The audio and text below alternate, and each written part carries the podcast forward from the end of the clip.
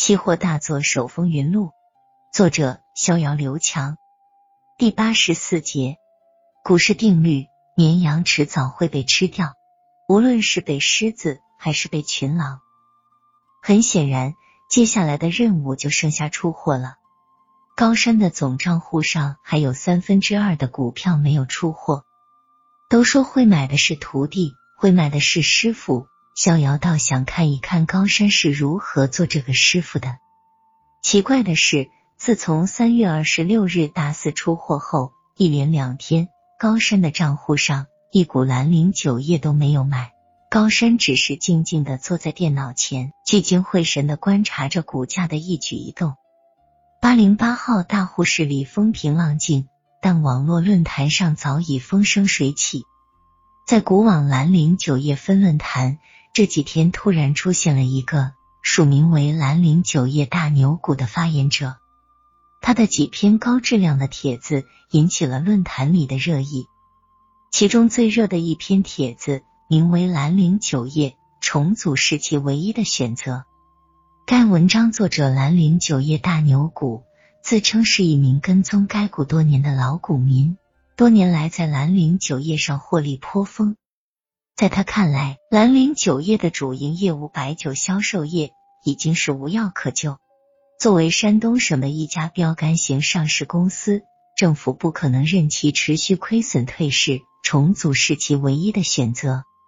此外，他还列举了兰陵酒业此前几年的几次重组经历，分析的有理有据，一看就是对兰陵酒业公司非常了解的内部人士才能写出的文章。如此有深度的文章在网上实属难得，立马引发了股民们的大讨论。多数人认同兰陵酒业大牛股的分析，当然也有少部分人发表了疑虑。大家你问我答，好不热闹。兰陵酒业的分论坛慢慢的成为了古往最热门的论坛之一。这个神秘的兰陵酒业大牛股，当然是高山刻意安排的，他要的就是市场的关注度。只有水位高了，大鱼才好游进来。隔了一天，兰陵酒业大牛股又在股网发出了一篇帖子，揭秘兰陵酒业做庄的全过程。这篇文章一出，再次引发了市场的热烈讨论。该文章站在庄家的角度，从兰陵酒业的初步建仓、打压股价、收集筹码、拉升加仓、打压洗盘、平台洗盘、主升浪。如何出货等等几个方面来猜测庄家的种种思路，写的是头头是道，大有把庄家的坐庄计划公之于众的味道。要知道，散户股民是最爱看此类文章的，他们对坐庄这件事情有着出奇的兴趣，因为总是梦想着自己有一天也可以把股价操纵于股掌之间，所以此篇文章一出，立马成为了股网论坛中。点击量第一的热门文章。正当逍遥为高山老师的网络舆论战术暗自叫好的时候，证券信息报也来凑热闹了。一篇兰陵酒业重组大幕呼之欲出的文章，点燃了股民的最终热情。文章中再次提及到兰陵酒业和银山软件的暧昧关系，虽然双方一再否认，但记者似乎从种种蛛丝马迹中。嗅出了此地无银三百两的味道。大多数场外观望的股民再也按捺不住自己的欲望了，他们纷纷入场买入兰陵酒业，都怕自己错过了这只重组股的最后一班车。市场显示兰陵酒业的买盘不断，当然卖盘也是不断的。买的是散户，卖的当然是高山。高山告诉下单员。每次下单只能卖八十手，要小单慢慢的卖，不要急，要让股价稳定在十日线之上。从三月底一直卖到了四月底，整整一个月的时间，兰陵酒业的股价一直在十五元到十七元之间小幅波动。高山终于把账户中的兰陵酒业卖得一股不剩。当下单员告知高山所有的股票都已经出货完毕之后。高山深深的吸了一口气，脸上终于露出了久违的笑容。整整三个多月的操盘，这其中的巨大压力，恐怕只有他自己知道。无论如何，高山这一战打的是非常漂亮。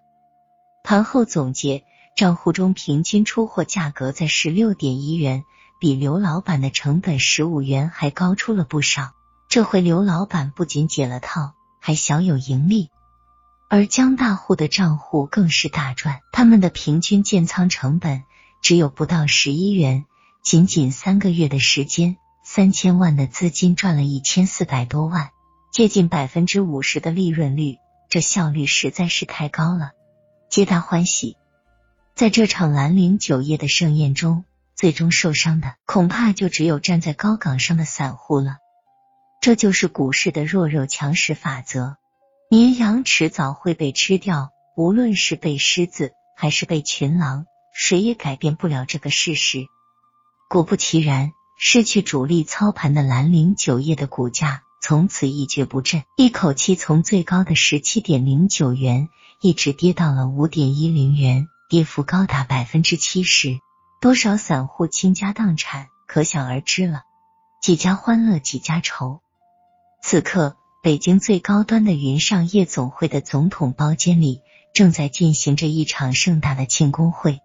当然，请客的人肯定是刘老板。